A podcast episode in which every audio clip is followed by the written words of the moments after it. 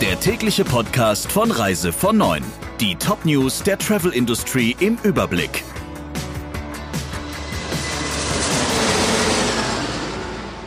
Mein Name ist Ursula Lampe. Schönen guten Morgen.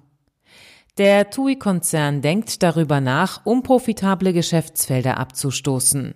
Ein Konzernsprecher hat nun einen entsprechenden Bericht der FAZ bestätigt, die aus einem Schreiben des TUI-Konzerns an die Belegschaft zitiert hatte. Sparten, die schon länger Verlust machten und deren Ausblick auch nicht besser ist, heißt es darin, müssten sich neu aufstellen. Wenn dies nicht möglich sei, werde man sich von Einheiten trennen oder deren Betrieb einstellen. Wie der Konzernsprecher sagte, wolle TUI zunächst aber versuchen, die betreffenden Unternehmenssparten wieder in die Gewinnzone zu führen. Welche Bereiche genau von der Trennung betroffen wären, stehe noch nicht fest. Hacker hatten Zugriff auf die Daten von rund 9 Millionen EasyJet-Kunden. Wie die Airline einräumte, hatten die Hacker unter anderem Einsicht in E-Mail-Adressen und Reisedetails. Bei rund 2200 Kunden seien auch Kreditkartendaten gehackt worden. Wie es zu dem Angriff kommen konnte, ist offenbar noch unklar. Die Attacke sei Ende Januar bemerkt worden. Es gebe keine Hinweise darauf, dass persönliche Informationen irgendeiner Art missbraucht worden seien, teilte EasyJet mit. Das Unternehmen will bis spätestens Dienstag kommender Woche direkten Kontakt zu allen betroffenen Kunden aufnehmen, um sie über Schutzmaßnahmen zu informieren.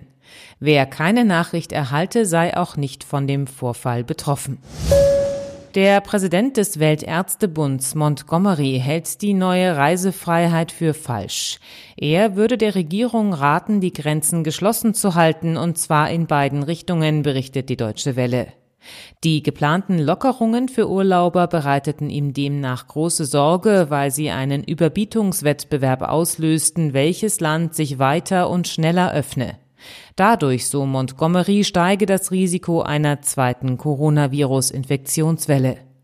Bundesaußenminister Maas hatte am Montag für einen kontrollierten Wiedereinstieg in den europäischen Tourismus im Sommer plädiert. Voraussetzung sei ein koordiniertes Vorgehen der Staaten, sagte Maas nach einer Videokonferenz mit seinen Kollegen aus den zehn wichtigsten Urlaubsländern der Europäischen Union. Mitte Juni möchte Maas die Reisewarnung für EU-Staaten aufheben. First- und Business-Class-Passagiere müssen noch eine Weile auf einen wichtigen Service von Lufthansa verzichten. Aufgrund der aktuellen Lage bleiben alle Lounges bis auf weiteres geschlossen, so eine Lufthansa-Sprecherin auf Anfrage von Reise vor Neun.